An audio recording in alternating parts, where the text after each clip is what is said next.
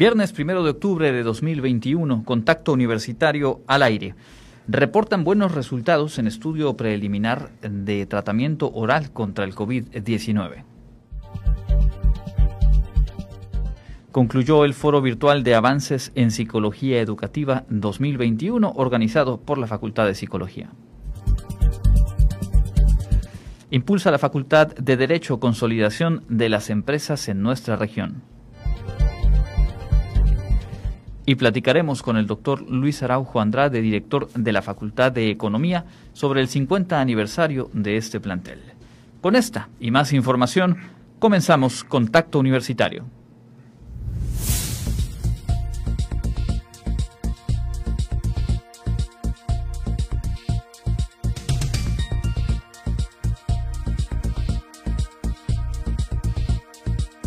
Contacto Universitario. Nuestro punto de encuentro con la información.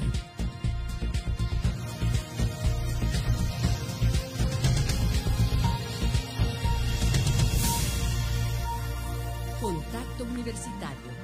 Buenas tardes, muy buenas tardes, amigas y amigos de Radio Universidad. Gracias por su sintonía y bienvenidos a una emisión más de Contacto Universitario. Cerramos la semana y abrimos el mes el décimo mes de este año 2021. Qué gusto poder compartir esta emisión con ustedes. Mi nombre es Andrés Tinoco, Norma Méndez está en los controles técnicos y con el trabajo de todo el equipo que conforma esta producción. Le damos la bienvenida, tenemos lista información de la Universidad Autónoma de Yucatán y por supuesto también asuntos que son muy, muy relevantes en el ámbito nacional, local e internacional. Y justamente arrancamos con esto que mencionábamos. El laboratorio Merck Company anunció este viernes que su pastilla experimental contra el COVID-19, llamada Molumpiravir, redujo las hospitalizaciones y las muertes a casi eh, la mitad de las personas que participaron en un estudio de segunda fase. Eh, se trata de personas que habían contraído el eh, coronavirus, el SARS-CoV-2, y en sus primeros eh, días de, cuadro recibieron este tratamiento a manera de prueba. La farmacéutica solicitará pronto a las autoridades sanitarias estadounidenses y del resto del mundo que evalúen la información para eventualmente autorizar su uso.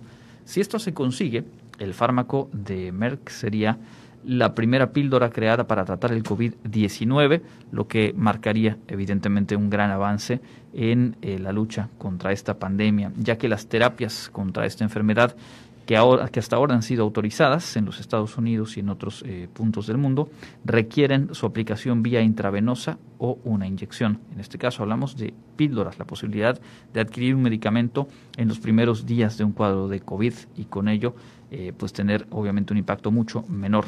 Estos resultados fueron publicados por la farmacéutica y hay que subrayar, aún no han sido revisados por la comunidad científica. Merck dijo que tiene previsto presentarlos en un congreso médico.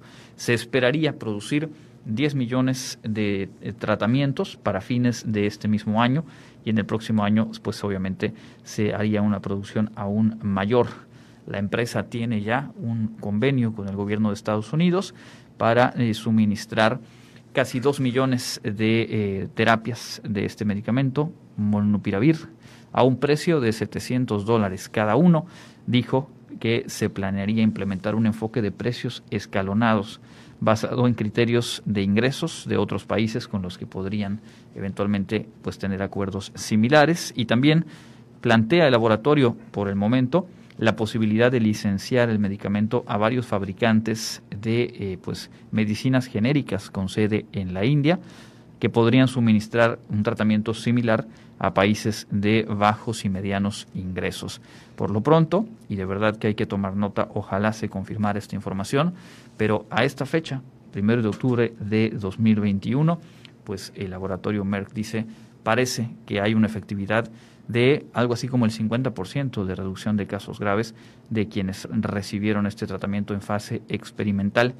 Se abre la puerta hacia la posibilidad de contar con un tratamiento médico contra el COVID más allá de las vacunas. Bien, pues retomaremos un poco más adelante esta información. Por lo pronto, nos metemos de lleno al bloque universitario Ayer por la tarde finalizó el foro virtual El bienestar escolar en tiempos de pandemia, con la presentación de un libro que retrata los impactos de la cuarentena en el bienestar.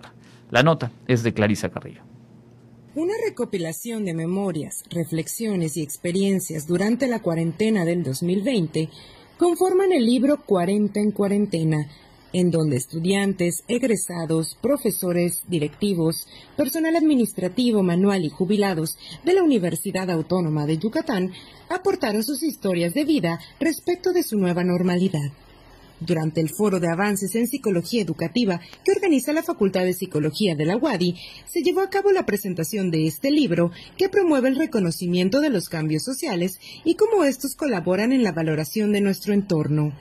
La profesora Nancy Evia Alamilla comentó que ante el panorama actual, la escritura se erige como una herramienta terapéutica, una alternativa para purgar temores, ansiedades y tristezas ante la incertidumbre que ha causado la pandemia por COVID-19. Esta antología surge a raíz de este interés de este grupo que les comentaba de, profesores, coordinadores del programa de cultura, el, interés era que el diseño, los relatos que allí se presentaran no solo surgieran de personas, em, pues vaya, escritoras, sino más bien que fuera una convocatoria abierta que permitiera que toda la comunidad universitaria y bueno, quien, quien quisiera compartir sus relatos, lo hiciera. Destacó que para la recopilación de estos 40 textos no fue requisito ser un escritor. Lo que se buscaba era darle voz a quienes quisieron compartir su universo y experiencias a través de la narrativa, los cuales, quienes los lean, se sentirán identificados y reflejados con las situaciones y vivencias. Se recibieron 62 microrelatos. Eh, de esos 62 microrelatos se seleccionaron 40 de estos, por eso es 40 en, cuarentena, ¿no? En la antología nos vamos a encontrar 40 relatos de eh, distintos actores de nuestra comunidad universitaria. Encontramos relatos de estudiantes, relatos de autoridades, relatos de profesores y profesoras, eh, de este, incluso ¿no? personas integrantes del programa de, cultura y eh, tenemos allí unas participaciones especiales también. Cabe destacar que la antología de microficciones pictóricas 40 en cuarentena es gratuita y se encuentra disponible en la página de Facebook de la Universidad Autónoma de Yucatán Wadi o en Cultura Wadi. Para Contacto Universitario, Clarisa Carrillo. Y también hablando de este tema de el impacto o los impactos de la cuarentena en nuestro bienestar, se abordó ayer el tema de la regulación emocional, un factor fundamental para alcanzar pues eh, eh, los objetivos en el proceso educativo y particularmente pues se retrató la experiencia de un país de América Latina, en este caso Colombia. La Universidad Autónoma de Yucatán brindó un espacio para el diálogo en el Foro de Avances en Psicología Educativa con la conferencia Regulación Emocional y Reapertura Escolar, una experiencia colombiana con la doctora Clara Cuevas Jaramillo de la Universidad Javeriana de Cali, Colombia. Durante la ponencia, la especialista recalcó que muchas veces al hablar sobre el proceso de enseñanza a los estudiantes se habla desde otro escenario y no desde el escenario de los que están viviendo estos procesos de enseñanza escolar. Entonces nos estamos refiriendo a, ellos, a, a ellos y ellas, a lo que les pasa, a lo que sucede en su vida cotidiana, pero nosotros generalmente no somos sino una parte eventual de esa vida cotidiana en las aulas. ¿Qué es lo que ha pasado? Que en este momento nosotros vamos a hablar de cómo un fenómeno global en el que nosotros sí fuimos protagonistas y seguimos siendo protagonistas, estamos tan implicados como lo están nuestros escolares. Para hablar de la pandemia y la reapertura escolar, se tiene que hablar de la prepandemia y sus condiciones quedan relativamente estables, que cambiaron en el mes de marzo, cuando se tomó una serie de medidas cuando se acepta que el virus era de carácter global. Entre ellas se encuentra el confinamiento en casa, toques de queda y lo que se llamó aislamiento social. ¿Qué significó para todos nuestros escolares? Fue una irrupción total y súbita dentro de sus procesos escolares, dentro de su vida cotidiana, para irse a realizar un trabajo en casa y algo que se llamó la escolarización virtual, que no todo el tiempo fue virtual, pues porque como bien sabemos, en nuestros países no la conectividad no está 100% garantizada para todas eh, las regiones y contextos del país, lo mismo que nos ocurre aquí a nosotros.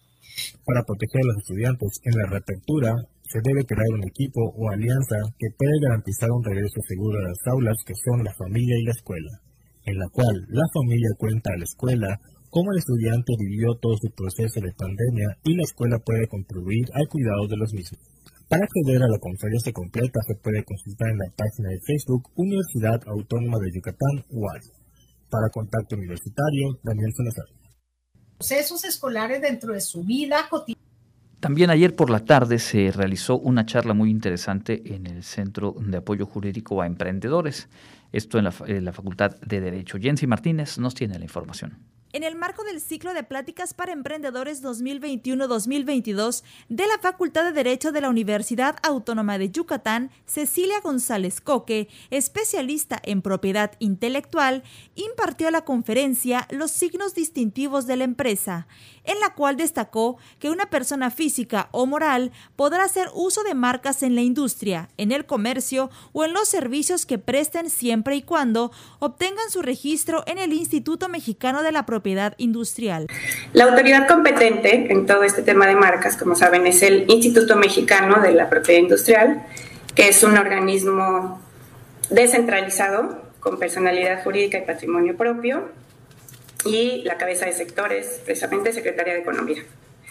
Ok, entonces en el INPI es donde vamos a hacer todos los trámites relativos a nuestras marcas. Y la Ley Federal de Protección a la Propiedad Industrial establece en el artículo 170 que cualquier persona física o moral puede hacer uso de marcas, ya sea en la industria, en el comercio o en servicios que presten.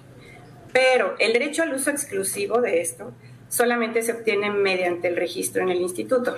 Esto es, no es obligatorio registrar, eh, registrar una marca, cualquier persona puede utilizar la marca, pero para generar derechos exclusivos y poder perseguir infractores eh, necesitaríamos tener un, certificado de registro. Este Asimismo, comentó que los signos que pueden constituir una marca son las denominaciones, letras, números, elementos figurativos y combinaciones de colores, así como los hologramas. Por otra parte, informó que los sonidos y el olor también pueden ser registrados ante el INPI. Para el registro del olor, solo se necesita hacer por escrito la descripción de lo que huele. Por ejemplo, Play-Doh tiene registrado el olor de la plastilina. Para contacto universitario, Jensi Martínez. Y mire, así como seguramente se quedó usted, nos quedamos aquí también, Norma, en los controles, yo escuchando la información, y es que sí, finalmente la propiedad intelectual abarca también este asunto de los aromas y seguramente podemos identificar con productos o con marcas algunos aromas que nada más de nombrar una marca se nos vienen enseguida a la mente, de eso va el tema. Eh, hablando justo de la Facultad de Derecho, Jensi Martínez preparó esta nota sobre los certámenes y competencias en este campo eh, de la educación. La Universidad Autónoma de Yucatán ha tenido muy buenos resultados a través del tiempo y es importante el aporte para las y los estudiantes. Año con año, la Facultad de Derecho de la UADI ha resaltado en distintos certámenes y han obtenido destacada participación, como fue el caso de la competencia de litigación oral universitaria del Tribunal Superior de Justicia del Estado de Yucatán, la competencia internacional Víctor Carlos García Moreno, procedimiento de la Corte Penal Internacional, la competencia nacional de debate sobre derechos humanos organizado por la Academia Interamericana de Derechos Humanos y la Universidad Autónoma de Coahuila, entre otras. Estos certámenes fortalecen la formación integral de los estudiantes y los motiva a participar en concursos organizados por otras instituciones.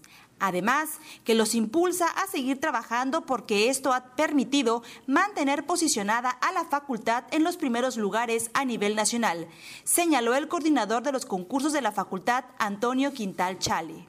Igual manera, los concursos universitarios en los que han participado los equipos representativos de la Facultad de Derecho de la Universidad Autónoma de Yucatán, tanto a nivel nacional como internacional, han contribuido a la formación personal y profesional de las y los estudiantes al aplicar los conocimientos teórico-prácticos adquiridos en clase en los escenarios reales de aprendizaje.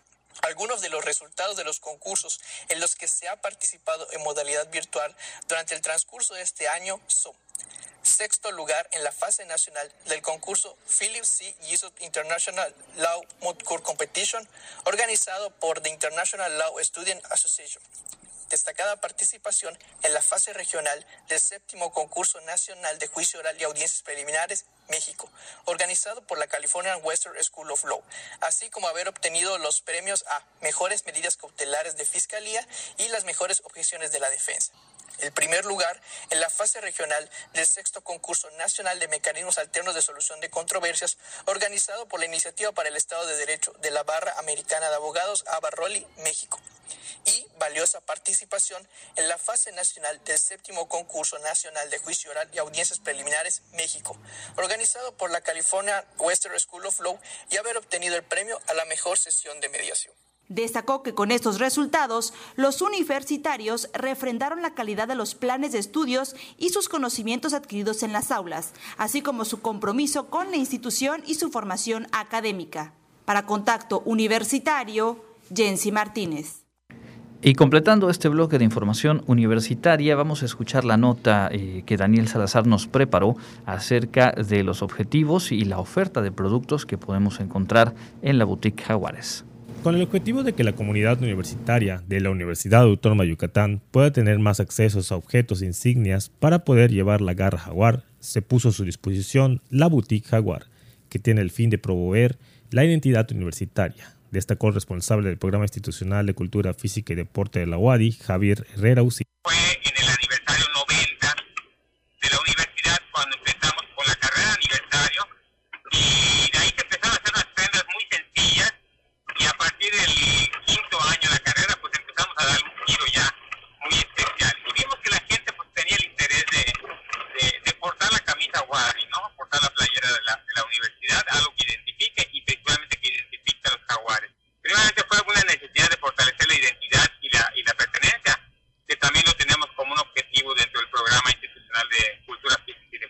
Los objetos insignia que se ven en las diferentes sedes en las que el programa de deportes tiene convenio de trabajo tratan de cumplir con las necesidades de la comunidad universitaria.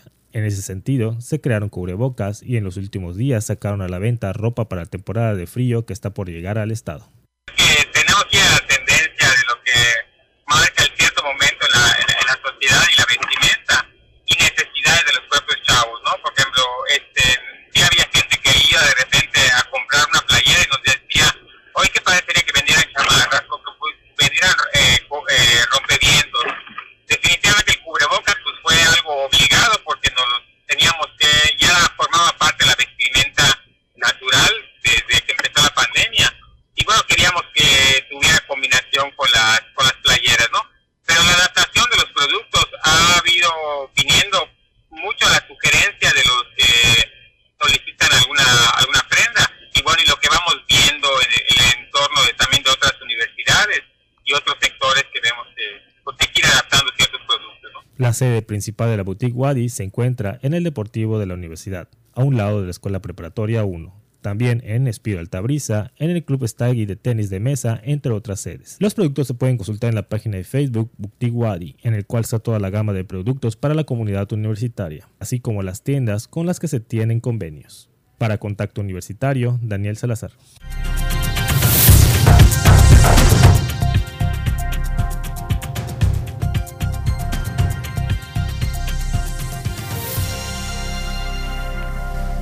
Continuamos en contacto universitario en nuestro espacio de entrevista. Nos da mucho gusto recibir esta tarde al doctor Luis Araujo Andrade, el director de la Facultad de Economía de nuestra universidad. Bienvenido, doctor.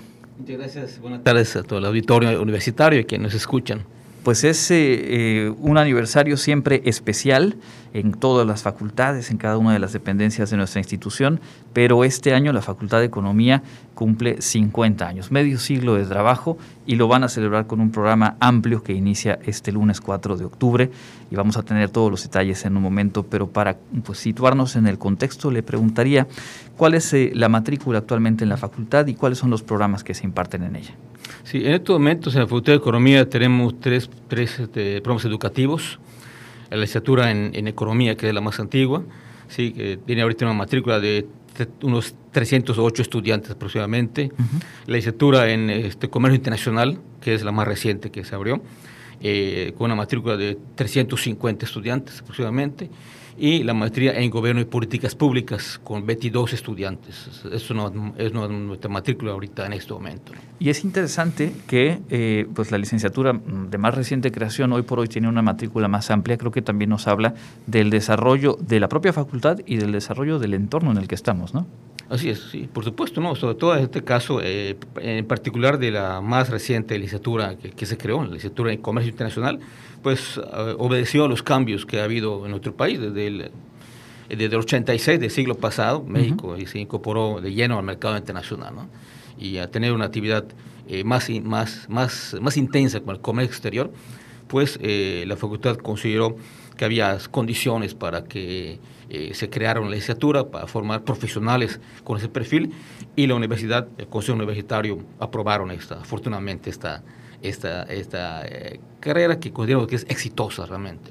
Por supuesto, dos programas de licenciatura, una, eh, un posgrado en la Facultad de Economía.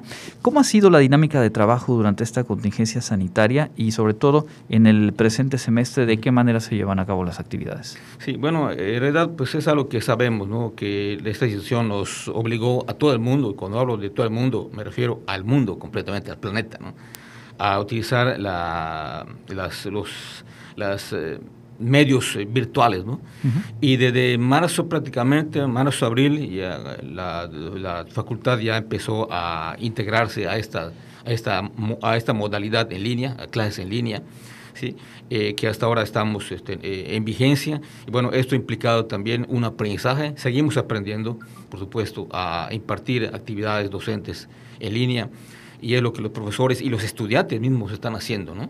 ¿Sí? Eh, sin considerar eso también el, trabajo en casa, ¿no? que también los, compañeros administrativos y profesores también, pues siguen trabajando en casa de manera virtual, pero se sigue trabajando. Eh, y el formato que tenemos en la facultad en este momento, desde el año pasado, y al menos hasta diciembre de este año, va a seguir siendo eh, clases online, clases virtuales en, plataformas virtuales. Mencionábamos ya el tamaño de la matrícula, ahora hizo referencia usted a la plantilla laboral. ¿De cuántas personas hablamos? ¿Quiénes trabajan día con día para que se lleven a cabo las tareas de la facultad? Son aproximadamente son unos 40 profesores, entre los eh, profesores de tiempo completo, profesores por asignatura, y unos 24, 25 compañeros de ámbito administrativo y y manual. son unas 70 personas aproximadamente, es la, es la plantilla laboral de la Facultad de Economía. La Facultad de Economía, parte del campus de eh, Ciencias Sociales, Económico-Administrativas y Humanidades. Ahora bien, eh, hablar de 50 años de historia es obviamente estas actividades cotidianas, pero también el impacto que se ha tenido a través del tiempo desde la academia, desde la investigación y mucho desde eh, pues el desempeño de las y los egresados. ¿Qué reflexión tiene sobre, sobre esa trascendencia a través del tiempo de la Facultad de Economía?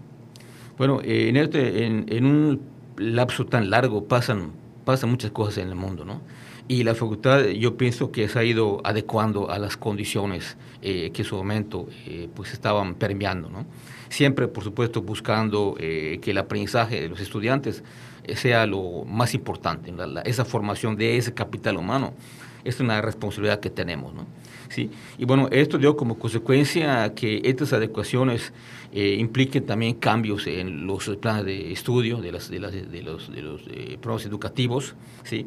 Eh, quiero también comentarles que antes de la actual maestría tuvimos una maestría que este, esta ahorita ya no está en vigencia, la maestría en Economía y Administración Pública, ¿sí? Eh, que fue una recomendación también de, de los eh, comités pares de la, de la CEP, nos eh, pues, sugirió hacer una modificación y, se creó la maestría en Gobierno y Políticas Públicas, obedeciendo también al desarrollo económico del país. Y en caso de, las licenciaturas, la licenciatura en Economía, que es la, la, original, la que dio origen a la entonces Escuela de Economía, era una escuela cuando se creó, ¿sí? Eh, ha estado también modificándose, ha tenido a lo largo de 50 años varias eh, modificaciones, ¿no? se está adecuando los planes de estudio para responder a las necesidades eh, del país, ¿sí? a las necesidades del mundo. eh, y bueno, se está adecuando también, intentando formar, en este caso, licenciados en economía, eh, que en dado eh, también por su cuenta puedan generar empleo, puedan generar riqueza, ¿no? O sea, me corrido riqueza, algo de bienestar, ¿no? ¿Sí? Producción, a eso es lo que, lo, que tú me refiriendo, que participen activamente. Y lo mismo es para los, licenciados de comercio internacional, ¿no? Esta última licenciatura, desde que nació, está muy clara su, su orientación, hacia el comercio internacional, ha habido una modificación en el plan de estudios, esta fue creada en 2005, eh, esta legislatura, hubo una modificación en 2016, también adecuándose a las condiciones este, que pues, en este momento eh, permeaban y permean todavía en el mundo y en México también.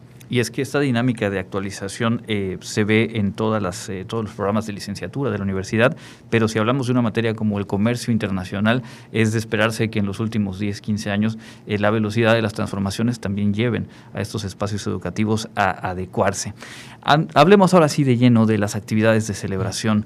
Estas cinco décadas que en medio de la pandemia, en medio de la contingencia sanitaria, pues no se deja pasar obviamente la efeméride y han configurado un programa amplio que a partir del próximo lunes, pues estará abierto también a todo público, en una de las ventajas quizá que permite esta virtualidad. Así es. Sí, efectivamente, vamos a iniciar el lunes 4, esta semana de aniversario, de, el 50 aniversario de Facultad de Economía. Empezamos el lunes 4 para terminar el viernes 8 de octubre.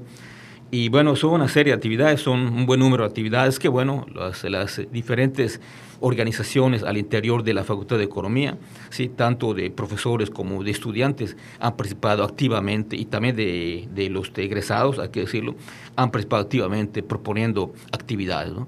Lo que también, pues eso se refleja en el número de pues de conferencias, de mesas panel que tenemos, presentación de libros, ¿sí? Eh, dando algunos datos, eh, está programada la participación el día 5 de octubre, ¿sí? del doctor Arturo Herrera Gutiérrez, el, el exsecretario de Hacienda, que, espera que sea el futuro gobernador, del Banco de México, ¿sí? para el martes 5 a las 10 de la mañana. ¿sí? Ese mismo martes 5 eh, a las 11 y media de la mañana, que es el día de la efeméride, a las 11 y media se develará una, una placa en compañía de, de nuestro señor rector, el doctor Williams, eh, en las instalaciones de la facultad, una placa conmemorativa por este 50 aniversario de nuestra dependencia. Y bueno, tenemos también presentación de libros, tres libros se van a presentar, dos o tres mesas panel, este, concurso de conocimientos, concurso de ensayos, va a haber una carrera virtual que los estudiantes también están organizando. ¿sí? Son una serie de, de actividades interesantes, académicas y deportivas también que estamos contemplando. Todo esto en formato virtual, a excepción, por supuesto, de la eh, de la develación de la placa, de la entrega de reconocimientos a los exdirectores de la facultad, ¿sí? y la entrega de un fondo de libros de parte del doctor Raúl Vela Sosa. Perfecto. Todo esto que estamos eh, comentando ahora de, manera eh, sintética pueden revisarlo a detalle a través de la página de la facultad, economía.wadi.mx y también en, el Facebook, Facultad de Economía Wadi. En cada una de las actividades está disponible ya la liga para tener acceso y sumarse. Eh, agradeciendo este tiempo y, y además haciéndolo llegar a través suyo la felicitación por este aniversario a todos quienes integran la comunidad del plantel, pues le pediría un mensaje, algo que quisiera decir decirle a la sociedad yucateca y a quienes forman parte de la historia de esos 50 años de la Facultad de Economía. Sí, claro que con mucho gusto. Eh, como todo en la vida, ha sido un esfuerzo de mucha gente. En estos 50 años han pasado por las aulas y por los edificios de la facultad, diferentes edificios, estudiantes, maestros, directivos, personal administrativo y manual, todos ellos han contribuido sin duda alguna para que la Facultad de Economía sea, sea lo que sea, sea lo, que es en este momento, ¿sí? Eh, y por supuesto, nuestro compromiso va a seguir siendo siempre seguir formando ese capital humano que es tan importante para nuestro país. ¿sí? Y es un compromiso que tenemos. Y eso también, ese compromiso también nos hace ser autocríticos. Sabemos que todavía falta mucho por caminar, ¿sí? Eh, falta todavía mucho por eh, contribuir al desarrollo, seguramente, sin duda, así es, pero estamos trabajando en ello, ¿no? En formar a ese capital humano, economistas, ingenieros de comercio internacional, maestros de gobierno de políticas públicas, que realmente contribuyan al desarrollo de México. Esa es nuestra razón de ser, básicamente.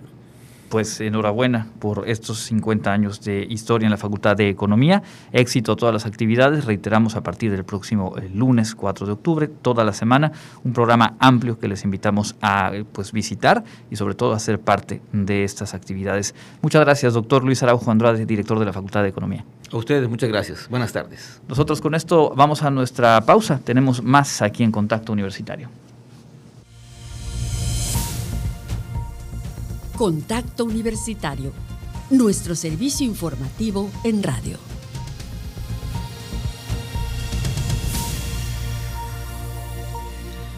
Catorce horas con 34 minutos, estamos de vuelta en Contacto Universitario. Muchas gracias por su sintonía. En la primera media hora hemos hablado acerca de este medicamento que el laboratorio Merck está desarrollando un posible tratamiento para eh, el COVID-19 vía oral, vía algunas cápsulas, un tratamiento eh, de cinco días, o al menos es la forma en la que se ha puesto a prueba. Durante cinco días se toman un par, de, estas píldoras y al parecer en el estudio preliminar hay una efectividad de poco más del 50% previniendo casos graves y hospitalizaciones. Así que bueno, es una noticia positiva a la cual todavía falta que la comunidad científica global evalúe y dé, eh, pues obviamente, el visto bueno, pero por lo pronto una posibilidad concreta de contar con un tratamiento para COVID-19, decíamos, de acuerdo con el comunicado de este laboratorio, pues inclusive podría tener la producción antes de que culmine este año en cuanto a las primeras eh, millones de eh, tratamientos. También decíamos, la Facultad de Economía celebra a partir de este lunes sus eh, primeros 50 años de labor, un programa amplio con diversas actividades el que nos detalló aquí su director, el doctor Luis Araujo Andrade, y les invitamos a visitar la página de la facultad, economía.wadi.mx o el Facebook Facultad de Economía Wadi para consultar eh, todas las actividades y por supuesto sumarse a ellas. Un poco más adelante vamos a tener hoy la cuarta cápsula de la serie Estación Cultural, Joyas en la Historia Universitaria, esta colaboración con el Programa Institucional de Cultura para el Desarrollo, así que les invitamos a estar pendientes un poquito más adelante en este informativo. Por lo pronto vamos a escuchar a Jensi Martínez que como cada tarde nos cuenta lo más destacado en la información de nuestra localidad.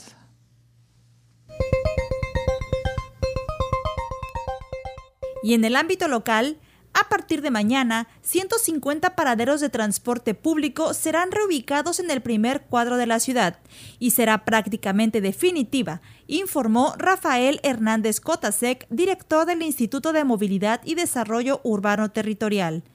Precisó que las zonas de ascenso y descenso de camiones y combis se correrán más hacia la Plaza Grande, con lo que se busca una mayor movilidad para la recuperación económica de la entidad. Los maceteros serán instalados alrededor de la Plaza Grande, es decir, en las nueve manzanas aledañas, al norte en la calle 61 y 47, y otros serán reubicados en paraderos turísticos, mientras que las zonas de ascenso y descenso del transporte público estarán libres. Para ubicar las nuevas rutas, las podrás consultar en las redes sociales oficiales del Gobierno del Estado.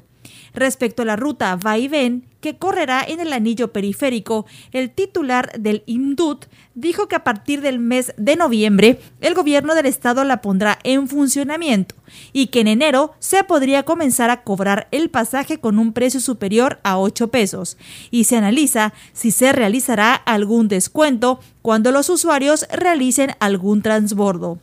Recordó que serán 20 unidades las que empezarán a circular en esa ruta, adaptadas para personas con discapacidad.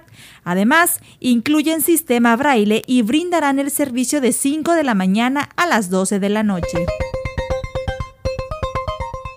La Fundación Tócate llevó a cabo el lanzamiento de la treceava edición de su campaña anual contra el cáncer de mama, que se realizará a partir de hoy viernes primero de octubre y todo el año.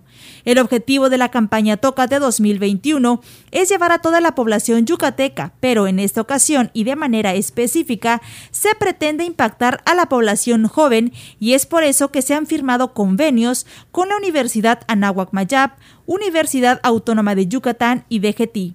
El mensaje de este año será Salva una vida, salva tu vida. Recordó que esta enfermedad sigue siendo la primera causa de muerte por cáncer en la mujer en todo el mundo, pues cada día mueren en el país 20 féminas entre 35 a 64 años. En Yucatán durante 2019 se registraron 240 casos y 100 muertes. La JAPAY aplicará descuentos del 100% en multas y recargos hasta el sábado 2 de octubre para incentivar a la población a ponerse al corriente en el pago de su recibo de agua, informó su director Sergio Augusto Chan Lugo. Cabe destacar que los usuarios pueden pagar directamente en cajas o a través de la aplicación móvil, cubriendo únicamente la cantidad de agua que han utilizado sin los recargos por no haber pagado puntualmente. Se indicó que en las últimas 24 horas hubo 272 nuevos contagios en el estado y 238 pacientes permanecen hospitalizados en aislamiento total. Respecto a los nuevos casos positivos, se informó que 171 fueron en Mérida y los demás se encuentran distribuidos en los diferentes municipios de Mérida. Sobre los decesos indicaron que fueron 17 que corresponden a 9 hombres y 8 mujeres. Para Contacto Universitario, Jensi Martínez.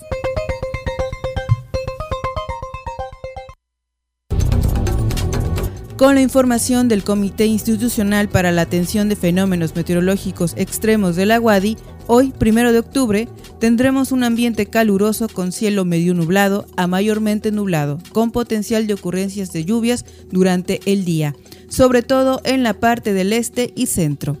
Soplarán vientos del este y sureste y este y noreste, esperándose que las temperaturas máximas oscilen entre los 31 grados Celsius a 36 grados en las primeras horas de la tarde y las temperaturas mínimas sean de entre 22 grados a 28 grados en el amanecer del día sábado. En la zona de Mérida Centro y Occidente la temperatura máxima es de 36 grados, la mínima 25 grados con cielo medio nublado. En las costas 32 grados máxima, mínima 26 grados con cielo medio nublado.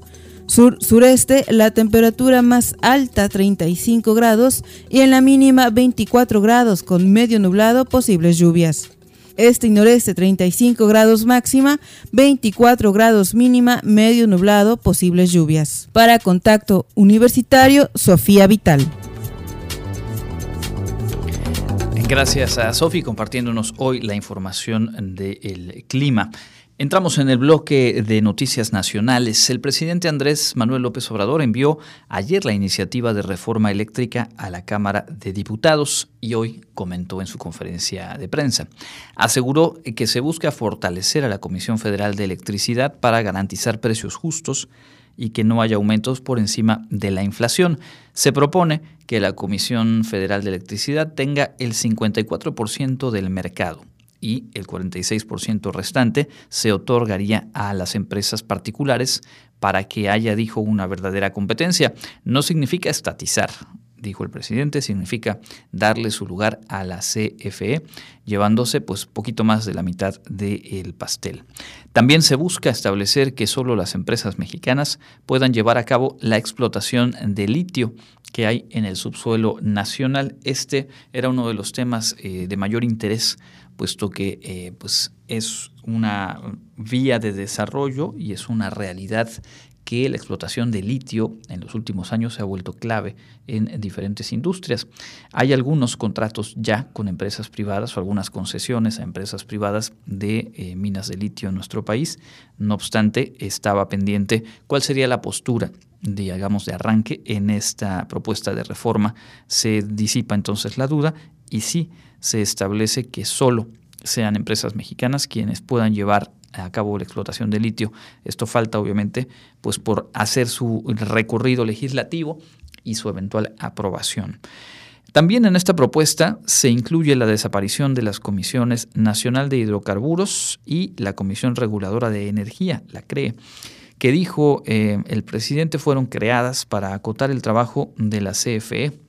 Sus funciones las cumpliría ahora de acuerdo con esta propuesta, el Centro Nacional de Control de Energía, que también pasaría a formar parte de la comisión.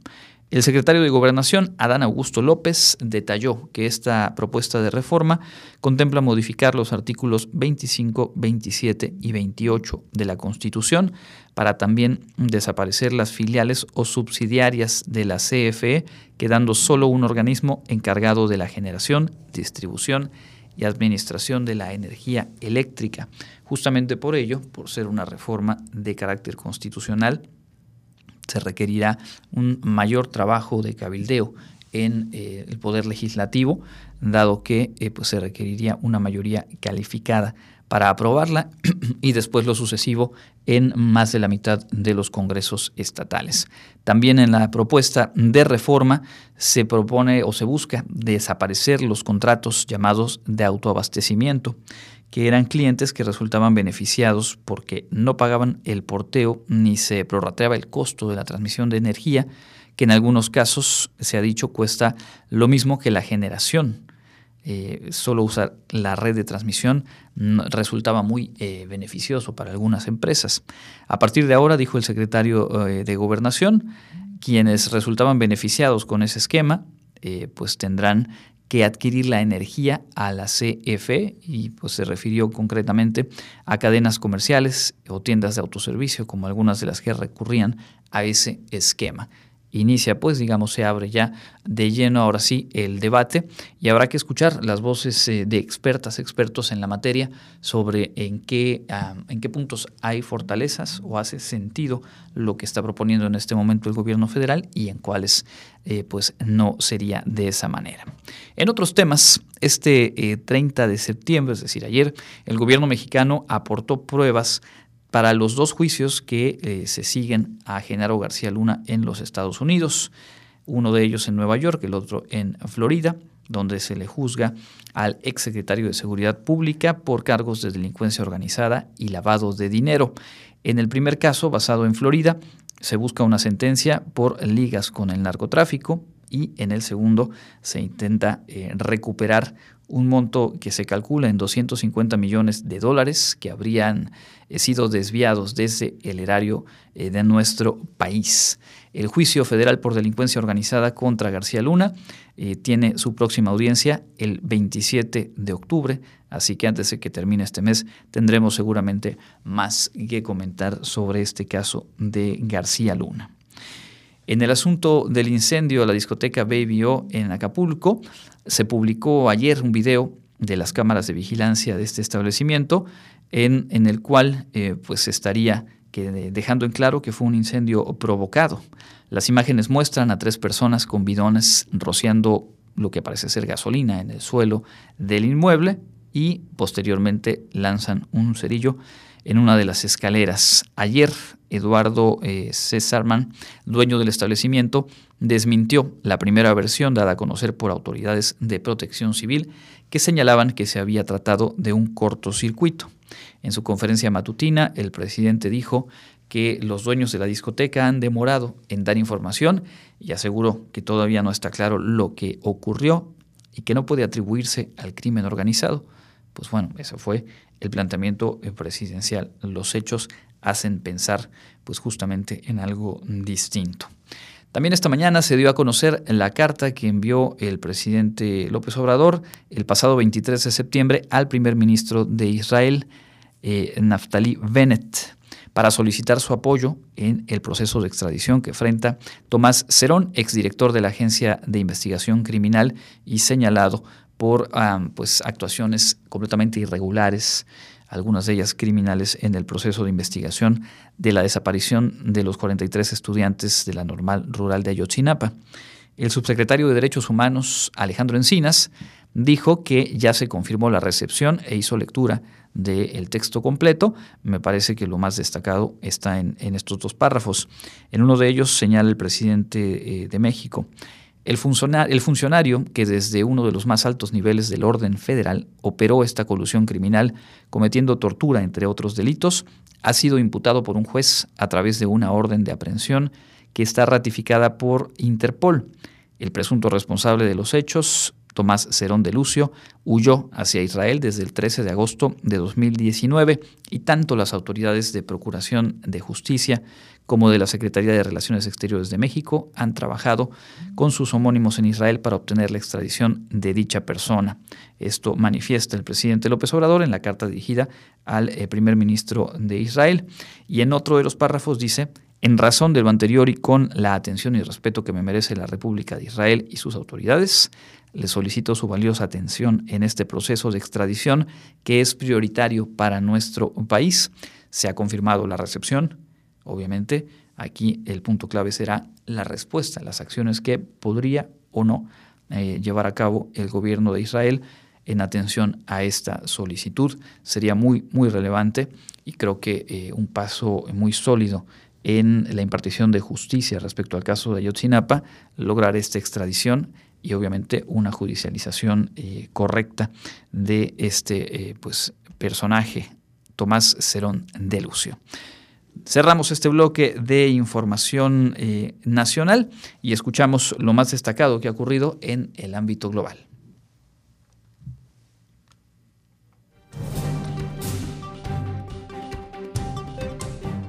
En información internacional. Posible medicamento contra COVID. Este viernes, el laboratorio Merck dio a conocer que según los ensayos clínicos preliminares, su medicamento oral contra el COVID-19, Molumpiravir, redujo en alrededor de 50% la posibilidad de hospitalización o muerte de los pacientes con riesgo de enfermedad grave.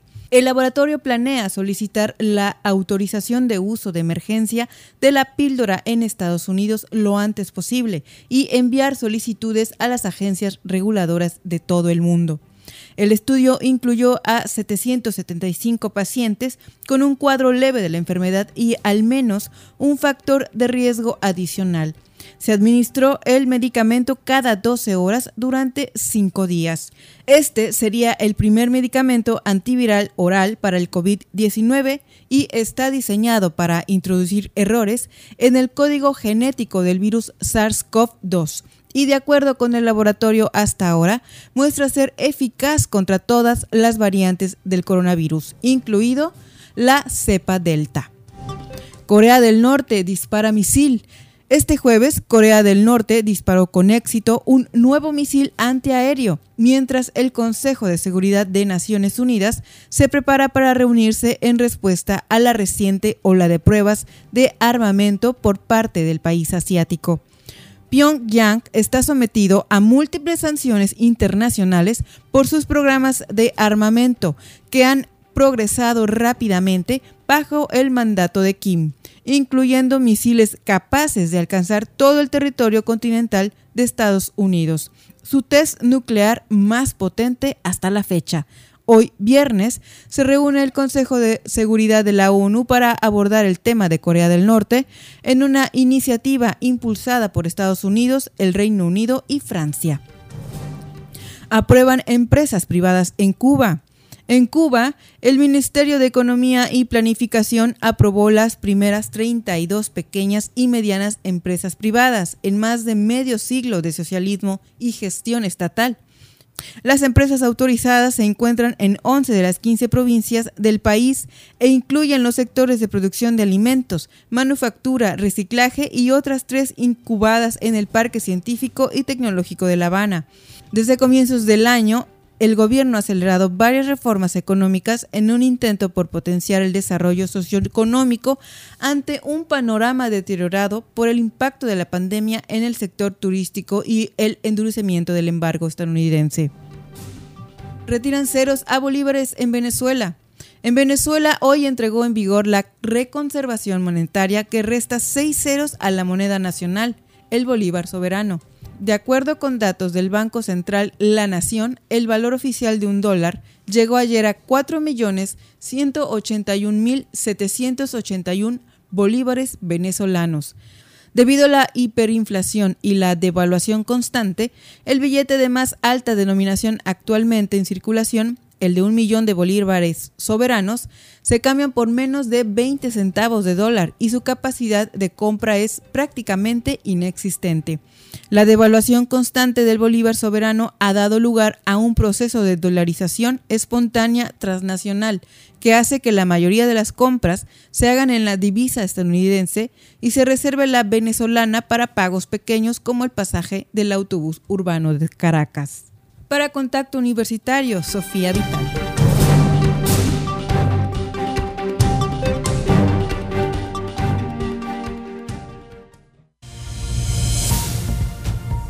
No pierdas contacto. Te esperamos de lunes a viernes a las 6.30 y 14 horas.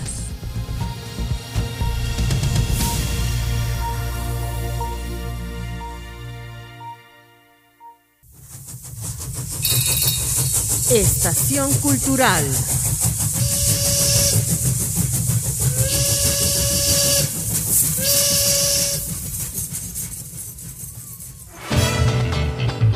Hola, soy Jorge Eduardo Rosado.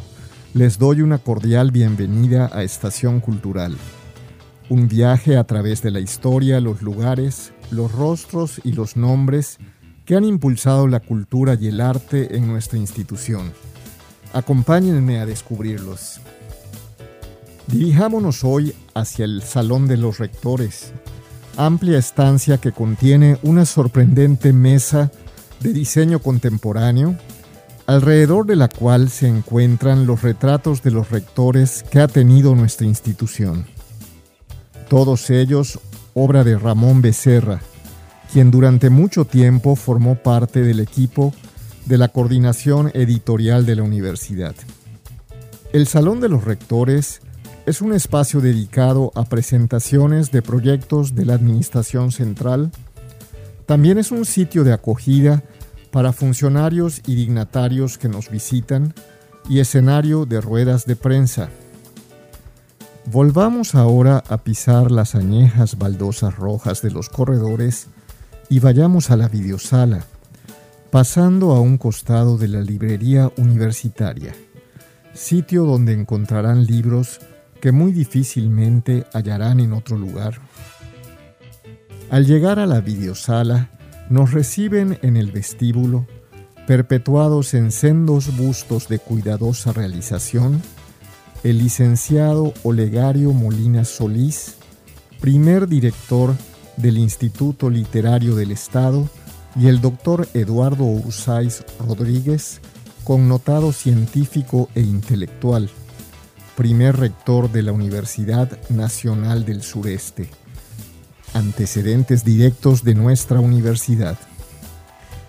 En el vestíbulo antes mencionado se encuentran también un ejemplar de la ley de creación de la Universidad Nacional del Sureste, los retratos de los miembros del primer Consejo Universitario y de los directores de las primeras escuelas de la universidad, así como una gola insignia metálica antaño utilizada por militares de alto rango y que perteneció al general Manuel Cepeda Peraza.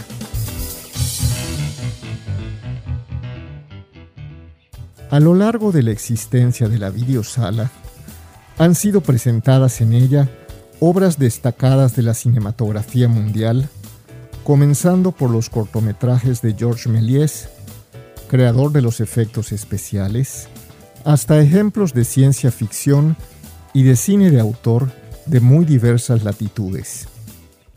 Actualmente es sede del Cineclub Universitario. Ahora subamos las escaleras de piedra que nos llevan al primer nivel para echar un vistazo al auditorio Manuel Cepeda Peraza, uno de los grandes recintos dedicados al arte y la cultura de nuestro estado. Para llegar a él, atravesamos un amplio vestíbulo galería que permite a los estudiantes y a pintores emergentes dar a conocer sus creaciones al público. De vuelta a los corredores, observemos la panorámica del patio central, dejando que nuestra imaginación nos transporte a una noche de las inolvidables Serenatas Universitarias. Aquí concluimos hoy amigos nuestro recorrido por el Centro Cultural Universitario, esperando contar de nuevo con el placer de su compañía en la próxima edición de Estación Cultural. Y recuerden que Wadi es cultura, cultura para el desarrollo. Soy Jorge Eduardo Rosado y me escuchan ustedes a través de Radio Universidad. Muchas gracias. Estación Cultural.